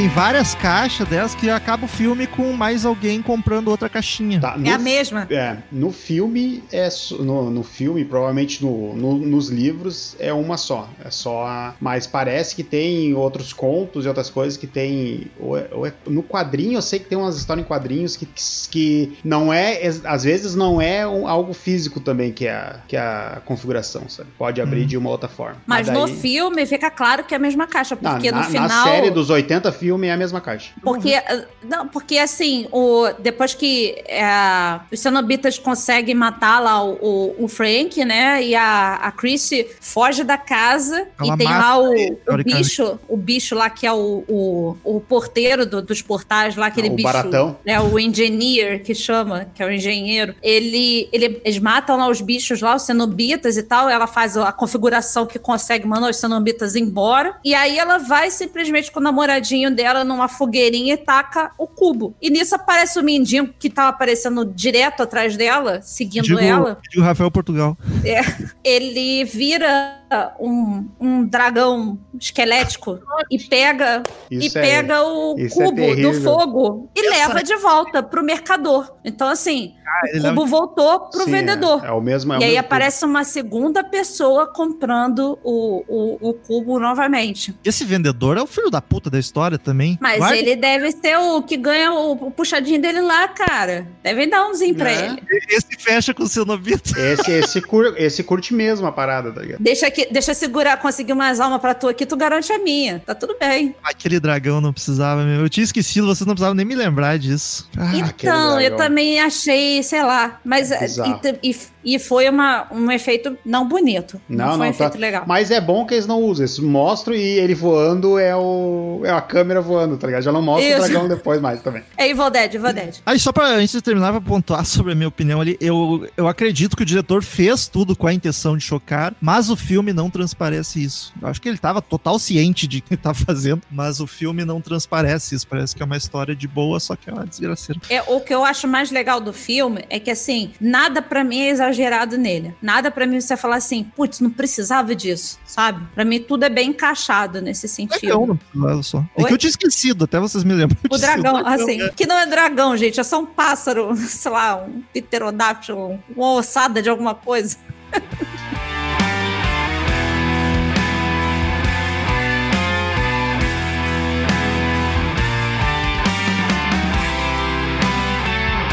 Todo episódio, a gente dá uma nota pro filme, depois faz a média pra ver o que, que a gente achou, o que, que o Sábado 14 achou do filme.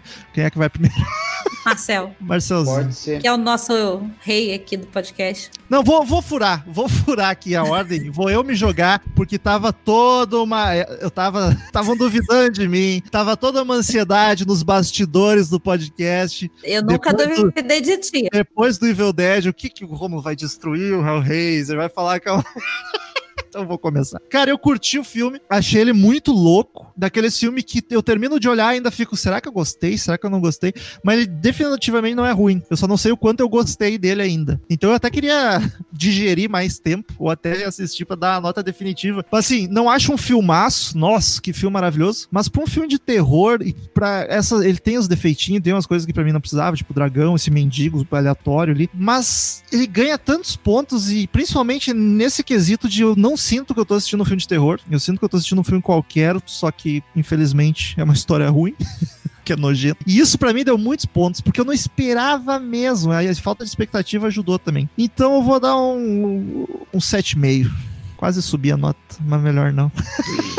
Me surpreendi quando eu vi ele. Eu tive minha primeira experiência com Hellraiser, vendo, acho que o- um dos piores filmes do Hellraiser.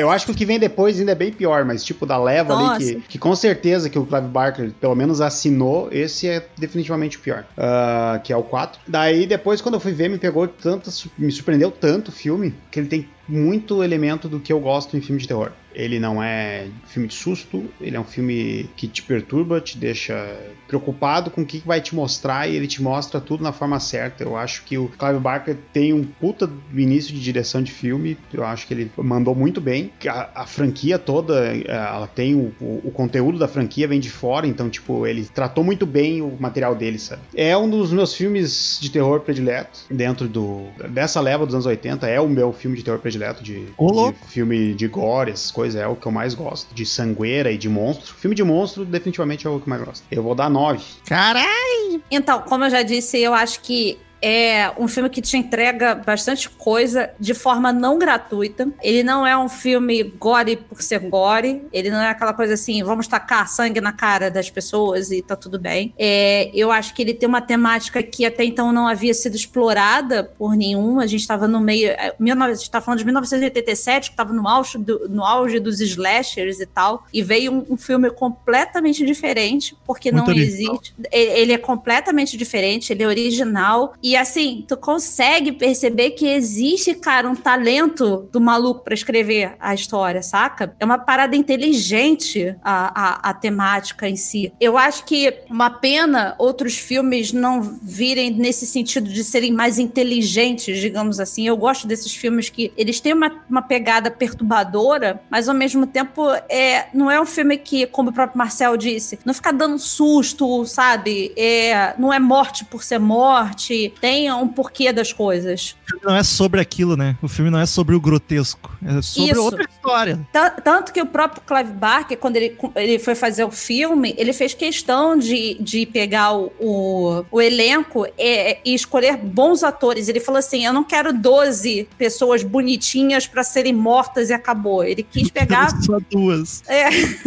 tudo bem que não são tão bons atores assim, mas pelo menos consegue gravar umas frases e ler com uma entonação diferente, com né? Exceção de- de um, né? Tem dois que me incomodam, só o resto tudo muito bem. Mas eu acho, eu acho foda, assim. Eu não tenho uma relação de amor com ele, não é, é, digamos, um dos meus filmes favoritos. Eu acho que é um dos melhores filmes do- de terror. Não é um dos meus filmes favoritos, mas é- eu acho que ele contribuiu muito e é um filme extremamente inteligente. Eu acho que as pessoas deveriam dar uma chance pra ele. Tem e eu vou seguir uma. É, é de- Exato. Eu vou seguir o Marcel, eu vou dar nove pra esse filme Nossa. também, que eu acho que ele merece muito por essa originalidade toda do filme. Por ele, porque ele não, não é simplesmente um filme de terror por ser terror. Ele é um filme muito bem pensado. E eu não sei, pode ser impressão minha, porque eu nunca tinha assistido, mas que não é um filme tão lembrado assim, tipo, que nem os outros. As outras franquias, parece que esse aqui é um pouquinho deixado de lado. Mas pode ser Mas- impressão minha Mas por é- mas é simplesmente porque-. Não, Mas é é porque porque, a cagaram a franquia muito, cara. depois. todas as porque, por franquias exemplo, cagaram. Mas aí que tá, Mas Rômulo. O diferente. Sexta-feira 13, ela ganhou a identidade depois que virou franquia. Sim, Ah, exato. A Hora do Pesadelo também ganhou a identidade depois que virou franquia, sabe? Ele perdeu E a a hora- identidade dela. E a Hora do Pesadelo, inclusive, o próprio remake da Hora do Pesadelo é muito legal, assim, vale a, a pena. As coisas foram bem feitas, digamos assim.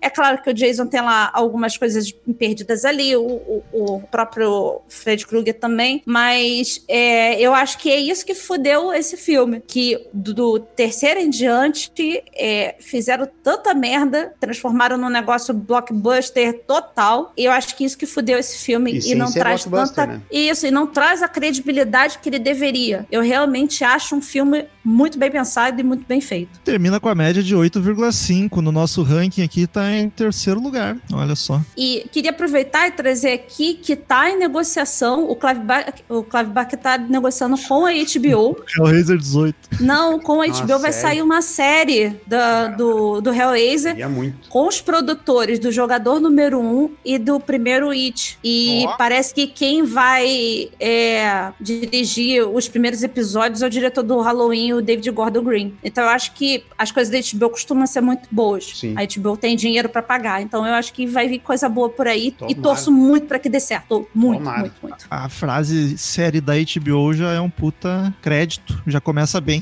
Mas só só que com ter- isso. Mas tem que ter o Doug Bradley. Se não tiver ele, daí eu já nem quero olhar também. Que idade tá esse homem? Tá, velho? Mas a cara tá boa ainda. Ah, não. Isso aí mete uns pregos ali e já era. Faz um deepfake 66. nele. Achei que tivesse mais, até 66. Não, né? não, mas é, já é um tiozão, né?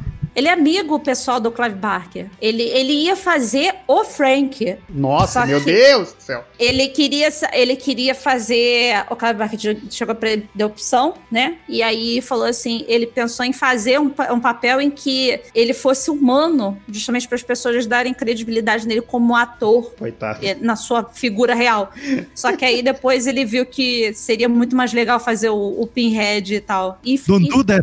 Coitado não, tá aí com, ganhando dinheiro até hoje por causa disso. Exato, tá vendendo bonequinha a rodo, gente. Como essa o galera, essa galera dos terror clássico ficaram marcados, né? Poucos conseguiram sair disso. Tipo o Sim, Linda sim. Blair, o Fred Krueger, esse cara. Mas aí, é tipo, por causa dessa questão de personagem, né, cara? Tu liga muito, o, o personagem Muito acaba virando o principal do. É, a- o exemplo que a gente deu da franquia do Jason, do, do Sexta-feira 13, só virou franquia depois que encarnaram o Jason, sabe? Enquanto não tinha o Jason ali, no primeiro, é um filme qualquer. Botou o Jason na Enquanto parada. O Jason não aí tinha agora. máscara, não era. Agora, é, e tem mais essa, tem essa máscara só. e Daí agora é realmente um personagem que a pessoa vai consumir, né? Como é que o Jason não é ninguém, tá ligado? Não é uma pessoa. Bota qualquer. Ah, mas- mas Segundo o Marcel, é.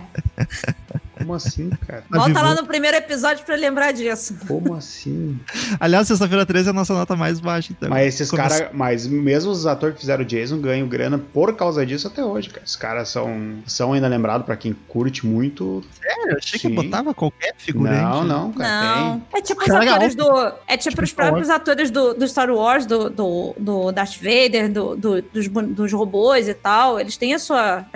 A galera que é fã vai saber quem é, vai descobrir quem é e vai ficar maluca com E vai dar o dinheiro cara e tal. Aliás, o, o ator do Fred Krueger é, é, é muito, muito, muito bom nesse É, o sentido. do Fred Krueger é, um- é que é mais atuação, né? O Jason. Sim, sim. Mas divagamos, queridos ouvintes. Vamos lá pros e-mails. Vamos nós.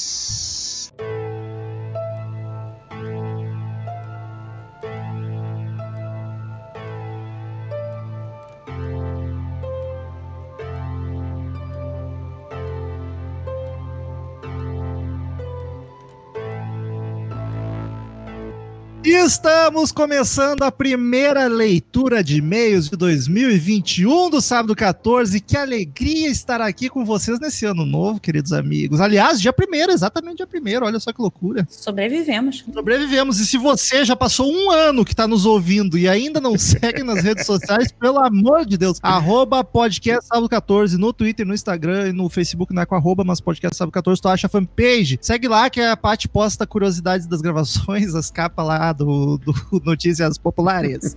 uh, o podcast, o episódio, o filme da semana que vem, a gente posta lá também, onde tem pra assistir. Siga nas redes sociais. E quem quiser mandar e-mail pra gente é contato arroba sábado14.com.br. A gente não tem um formulário ainda, então tem que mandar direto para contato arroba sábado14.com.br que a gente lê no ar na próxima semana. Mande seu feedback sobre o filme Hellraiser que a gente acabou de gravar aí. Inclusive, Marcel, se o cara tomou spoiler pra caralho e ficou curioso para assistir, ou se quer rever onde encontramos Hellraiser. Hellraiser nós temos na nossa querida Prime Video e é isso aí por enquanto. Formas legais, é isso aí. Quero dizer, já vou dar um spoiler aqui que essa semana eu assisti o 2 já, fiquei empolgado, assisti o 2 e tô louco, achei uma bosta, muito ruim, diferente do 1, um, e tô louco pra me jogar de cara no churume e ver todos. eu acho que vou ver o 3 essa semana já também. Nossa, Bora. boa sorte, boa sorte. Eu odiei tanto o filme, mas eu amei tanto o universo. Bem, esse é o espírito, cara. Você tá começando a entrar no espírito que a gente tem, Romo. Dos filmes ruins que a gente tanto ama. Me, me pegaram. Marcel, o que, que tem de novidade hum. nessa virada de ano aí Ó, tem, streamers? Tem bastante coisinha pro pessoal começar 2021 com os pés no peito já. No Prime tá saindo Colecionador de Corpos, Pesadelos do Passado. Eles compraram um pacote do pessoal da imobiliária, tem o Hotel da Morte, A Casa Maligna, A Casa, daí vem Perigo Alto Mar e It's Alive. E esse deve ser uma maravilha, porque é antigaço. Lives, deve ser Frankenstein. Não, não, pelo, pela sinopse é um grupo de amigos fica preso num um fazendeiro, prende eles com um bicho. Caralho! Com um bicho pré-histórico. Gente, a capa, a capa é maravilhosa, é, é uma baleia beluga. É anos 50, né, pelo jeito. Ah, é um daí monstro, me... baleia beluga. Deve ser uma maravilha. Na HBO Go tá saindo Chalé. 74. Imobiliária. 74? Pô, tem aquela capa de anos 50, me enganou pela capa, meu Deus. Que! Um bebê do satanás. Meu gente. É uma baleia beluga, cara, na frente. Pelo amor de Deus, vamos gravar disso. Se tem esse pôster e é de 70 e poucos, deve ser uma maravilha, então mesmo. Então, Marcel, segue aí na, na imobiliária. No Google Play, tá saindo Jovens Bruxas, Nova Irmandade. Olha aí a... o pacotão, a promoção. a primeira noite de crime e a maldição do espelho. No Now, tá saindo a maldição do espelho também. Na Apple, a maldição do espelho. Esse aí vendeu pra todo mundo essa semana. A maldição do espelho é quando tu acorda de manhã cedo, vai mijar e você olha, né, cara? Balaião, né? Na Microsoft tá saindo o Poltergeist, o remake de 2015, que eu não assisti ainda, mas não, também não. não tenho muita, muita vontade. E na Netflix tá sendo o Hospedeiro, do Bong Joon-ho, que é o mesmo cara do Parasita, mesmo diretor, filmaço, gosto muito do Hospedeiro, aconselho olhar. O Hospedeiro, Parasita. É, os caras têm a criatividade pra nome. É o... isso? E essa semana é isso aí. Então vamos lá, quem quiser saber o episódio, o filme da semana que vem, aguarde até o final. Paty, primeiro e-mail da semana sobre o Krampus, ah, em sua maioria, eu acho, ou todos foram sobre o Krampus da semana passada. Bora lá pro e-mail do Matheus Café. Filmes temáticos. E aí, galera do sábado 14? Essa sequência de episódios tá maravilhosa. Cada discussão mais interessante que a outra. Estão on fire. Não viu nada ainda, meu irmão. Tá pegando fogo, bicho.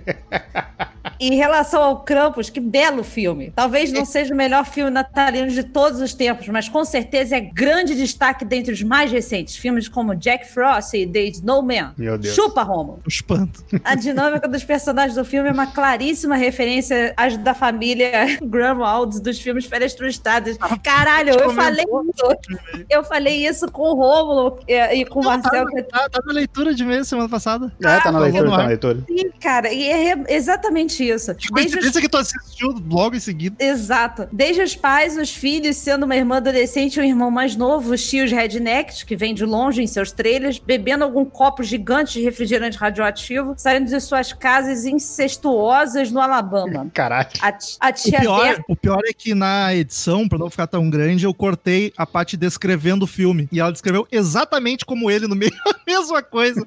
Eu só deixei a parte falando que o filme era igual ao Krampus. A tia Berta, que aparece no primeiro filme de surpresa, assim como nesse, fazendo comentários venenosos, racistas e homofóbicos. Até o cenário onde se passa o filme e tudo mais. Férias Frustradas de Natal certamente é um dos melhores filmes natalinos de Hollywood, concordo. Discordo. parece ter surgido do pitch de e se fizéssemos Férias Frustradas só que de terror?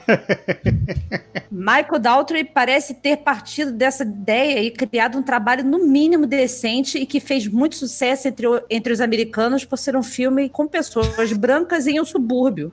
Que categoria de filme é essa? Trick or Treat, de 2007, 2007, do mesmo diretor, que Marcel citou, também tem um formato parecido, pegando um arquétipo de filmes de estilo John Hughes para contar uma história de Halloween que diversas questões, que em diversas questões supera Krampus. O tom do filme é muito mais pesado e baseado no humor negro, não tem esse aspecto visual de filme americano produzido por evangélico. Nossa, que Caralho, como assim, cara? Gosto demais das discussões que vocês têm através dos filmes, sempre apresentando pontos de vista diferentes que de muitas maneiras transformam o filme para todo mundo que está envolvido na conversa, ouvindo ou falando. Um Espera a abraço, semana que Matheus. vem. Um abraço, Matheus Café de Fraiburgo, Santa Catarina. Eu adoro a prepotência do nome das cidades do sul aqui, é sacanagem. O- Freiburg. o- aqui no Não Rio tem. Friburgo. Não entendi Nova a Friburgo. prepotência. Ah, É. se tentando ser europeu. É que alguém leu Friburgo e achou que era inglês, tá ligado? Com Freiburg.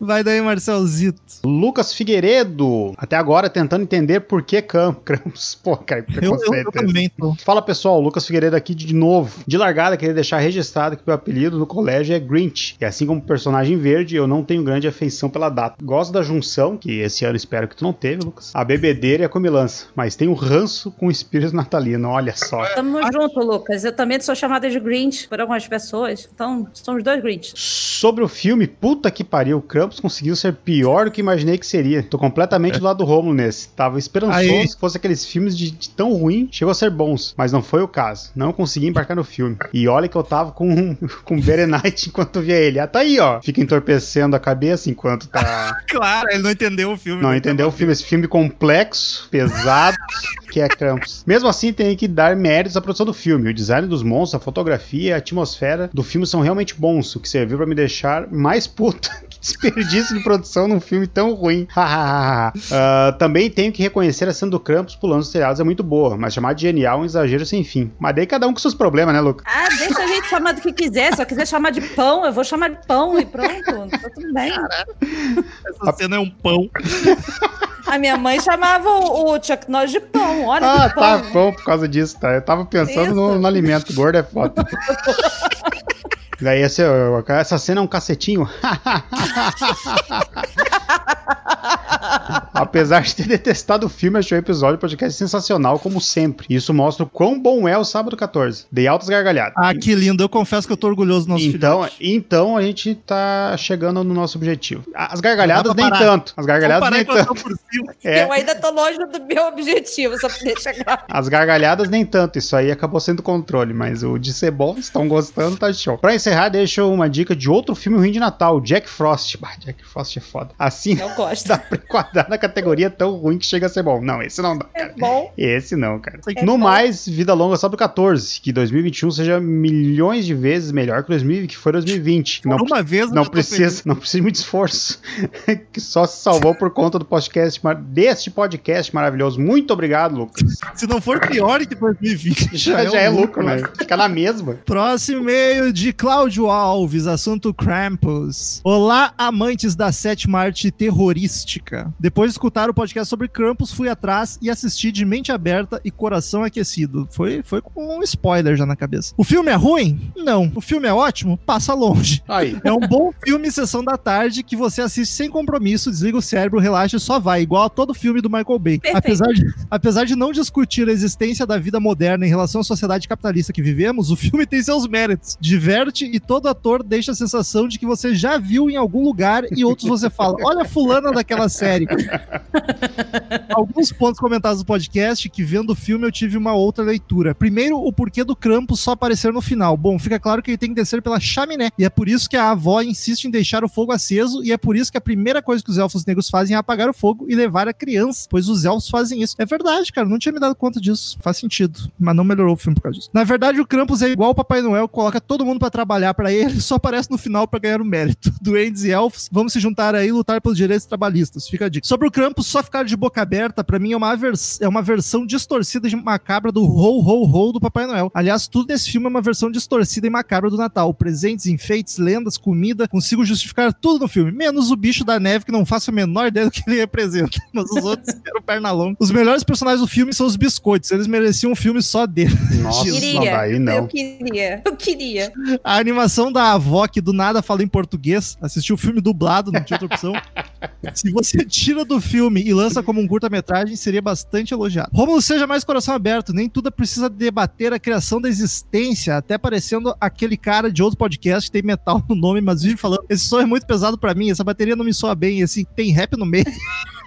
Mas eu sei que tudo não precisa ser tudo, mas daí a minha nota vai ser baixa, desculpa aí. O que seria do cult sem o trash e que venham mais trasheiras, que é isso que o povo gosta, mas não admite. Pô, tá aí o Hellraiser hoje, eh, que não é tão trash como outras coisas que a gente já falou, mas. Mas passa raspando. De resto, gostaria de saber a opinião de vocês sobre o filme Imaginaerum, da banda Nightwish. Como Caralho. vocês classificam. Eu não entendi que piada foi essa. Eu classifico Tem um como não filme? visto. Eu não sei. Eu classifico como não conhecido até agora. Deve É. ser o documentário, não? Eles têm um disco Não, com esse tem um filme, tem um filme que a- o, o álbum conceitual lá com, que saiu tem o filme deles e tal, mas é, não me chama atenção pra ver, até porque eu tava fora de Nightwish nessa época e por outros Se o- motivos. Eu escuto Pô. outro podcast. E é, 2000, e e é 2011, cara. É, não. É a Saiu fase que não importa. É a vai. fase que ninguém, ninguém liga pro Night nessa época. Bom, se os dois Esse é outro podcast. Nightwish não viram, não sou eu que vou ver. grande, grande abraço que 2021 o clima de terror e medo fique somente nos filmes. Cláudio Alves, roteirista e produtor de eventos. Vai Patrícia. Bora pro e-mail do Gabriel Uzidi, que mandou e-mail pra CEF. Haha, piada interna do Águas Internacionais. Krampus, puta que pariu. Fala, galera mais aterrorizada do sábado 14. Puta filme nojo. KKKKK. Chato demais. Filme muito nhé. Cara, é uma criança de 5 anos falando, eu gosto de errado, nhé. Cara, o filme dividiu, dividiu bastante a audiência. Contudo, me diverti pacas com o IP, o que deixou o filme até parecer ser, que deixou o filme até parecer ser bom, até que fui rever a dormir nos cinco minutos iniciais. Por que tu foi rever, cara? Que absurdo. Se tu já tinha achado ruim, por que você foi rever? Quanto mais olhar, talvez ele fica bom, né? Fica vai dando volta, né? Aguardando ansiosamente pela EP de Chaves versão Halloween, pelas novas notícias enviadas pelo Cautiolari. Continue com o podcast foda. Esse e aquele outro, virando ali à esquerda, são os melhores. Abraços e tchau. PS, contra fantasmas e sal grosso e ferro. E o PHD e Superneto. Tamo junto. Eu também. Eu, eu ia dizer que o Calçolari não mandou e-mail essa semana, mas aí é foda que metade da audiência já vai desligar agora, né? Fica esperando só pra. Ele tá de recesso, ele tá, tá de férias, coitado. Deixa, deixa ele curtir a filha dele. Marcelzito. E-mail de Vinícius Erdi Moura. Sem estrutura pra escrever esse e-mail. Ok? Pá, vai tomar no cu, tá ligado? Agora que o Marcel viu. Ai, ai, ai. Ah, gralha, tu é um filho da puta. Ah. Bonjour, meus amores, aqui é o Gralha mais uma vez. Isso que ele botou uma palavra só e não foi, foi gente boa. Eu nem tava, nem tava esperando. Peguei ele, olho, botei o olho e me apavorei. Escreva esse e-mail, escreva esse e-mail logo após a leitura do episódio anterior. Estou em prantos de tanto rir, então hoje serei breve. Já tinha assistido Hellraiser. Abriram bem o ano. Um dos poucos filmes que me deixaram desconfortável assistir. Sinto mesmo assistindo os Jogos Mortais. Eles têm algo em comum. Tem uma produção de baixo orçamento, mas agradável. Parabéns pela escolha. Agradável. O que, que é agradável desses filmes? eu, eu- eu tenho uma diferença entre os dois. Um eu gosto, o outro não. Parabéns pela escolha do episódio anterior. Provavelmente parabéns também pelo episódio de hoje. Muito obrigado pela confiança. É, isso, é isso que é ter fé na gente. Muito obrigado. PS, sabe qual é a rede social favorita do Pinhead? O Pinterest. Oh! PS2, genial pode ser encaixado com mais facilidade nesse filme que em Krampus? Cara, o genial eu Sim. encaixo aonde eu quero. ficou revoltado. Inclusive do pão. Inclusive o pão. O pão e o genial eu encaixo onde eu quiser. Próximo e-mail e último da semana temos Carlos Augusto, mandou Krampus e Goosebumps. Hail Sabaders, comecei a ver o Krampus e demorei a entender o tom do filme, mas lá pelo meio eu acho que engrenou e terminou com um saldo positivo. Depois de eu- que eu ouvi o cast, ent- entendi que era mesmo tipo um Goosebumps, aquele com o Jack Black, um filme mais família. Adorei os brinquedos assassinos, aliás. Obrigado, galera, por criar esse podcast que acaba funcionando como um clube do filme, que a gente tem o compromisso de ver os filmes, assiste e comenta juntos. Cara, esse é um dos Ó, meus principais bacana. objetivos e eu fiquei feliz que a gente conseguiu isso desde o primeiro episódio. Teve uma galera que já veio junto e tem assistido E sem pedir, né? Pelo menos não lembro É? de pedir desse. Obrigado ainda mais por ter posto esse projeto em prática nesse ano tão esquisito em que o entretenimento caseiro foi tão importante. Pensei em bobagem.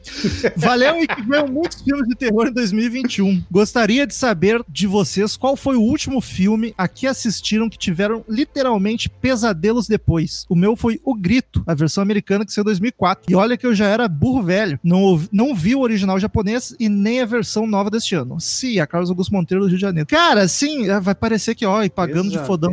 Mas eu não lembro de ter. Deve, deve ter sido quando era criança. E eu não vou lembrar o que filme. Eu acho que o último que eu tive pesadelo quando eu vi o filme vai parecer muito idiotinho, mas foi Spawn. Caralho. Bela trilha sonora do Silverchair ainda. Mas, cara, eu não consigo lembrar de nenhum filme que eu vi que tive pesadelo depois, tá ligado? Eu não, não- Os Eu não pesadelos. Se meus pesadelos fossem parecido com o filme, eu ia ficar muito mais tranquilo. Foi com Chaves, né, Marcelo? Foi com Chaves, os meus pesadelos são com Chaves. Cara, eu sou uma pessoa muito suscetível a ter sonho e pesadelo. Então, o último que eu tive foi com Sexta-feira 13, desse daí. Caralho! E, Literalmente com o Jason. Pô, nem tá deton-. A gente tá detonando a, a parte.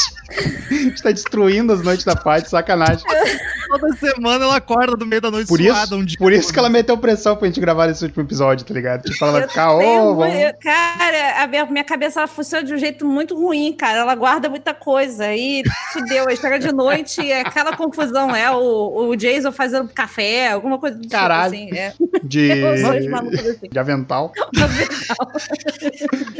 E eu sou cagão pra caralho. Tipo, o jogo de terror eu não consigo. Eu me cago de medo de jogar Tomb Raider, porque do nada surgiu um tigre.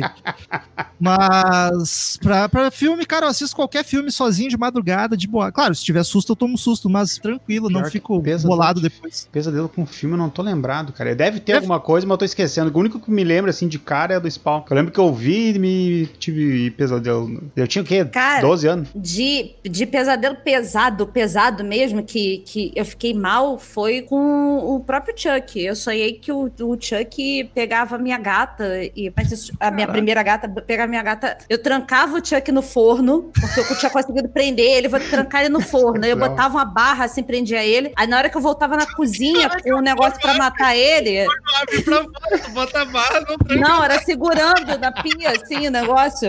Apanhava com a barra ainda. Aí eu voltava pra, com alguma coisa pra matar ele. E quando eu chegava lá, tava a minha gata dentro do forno. Não era mais o Chuck. E isso me causou um Ela trauma com essa porra desse boneco. Que eu nunca mais. Eu falei, eu falei aqui em casa. A única, a única action figure que não entra é a do Chuck. Não fecha lá. Não fecha com um boneco com vida própria. Não fecha com boneco. Já chega a- as minhas Barbies. Então, viu o meu fofão. Quem Então, sabe um dia a gente faz o episódio de pesadelo. Vai, eu vou ter vários pra contar. Ah, tem um monte. E- Inclusive, e- eu e é tenho um tudo maluco e engraçado. Eu tenho um Eita. recorrente desde criança, que é o mesmo de sempre. Eu tive uma paralisia do sono, que era na vibe do chamado. Era a guria do chamado na beirada da minha cama. Mas não, não tinha assistido o filme nem nada, foi aleatório. Mas enfim, Marcelzito. Ah! Vou perguntar pra Paty, porque foi ela que escolheu o filme da semana que vem. O que, que falaremos semana que vem, Patrícia Giovanetti? Eu tô com distúrbio, não tô lembrando direito o nome do filme. Olha só. Mas é um distúrbio. Oh, não. é um distúrbio, não é uma doença. Mas é um distúrbio. A gente vai de amnésia semana que vem. Eu espero que vocês lembrem de assistir o filme antes e depois ouvir a gente. Ha.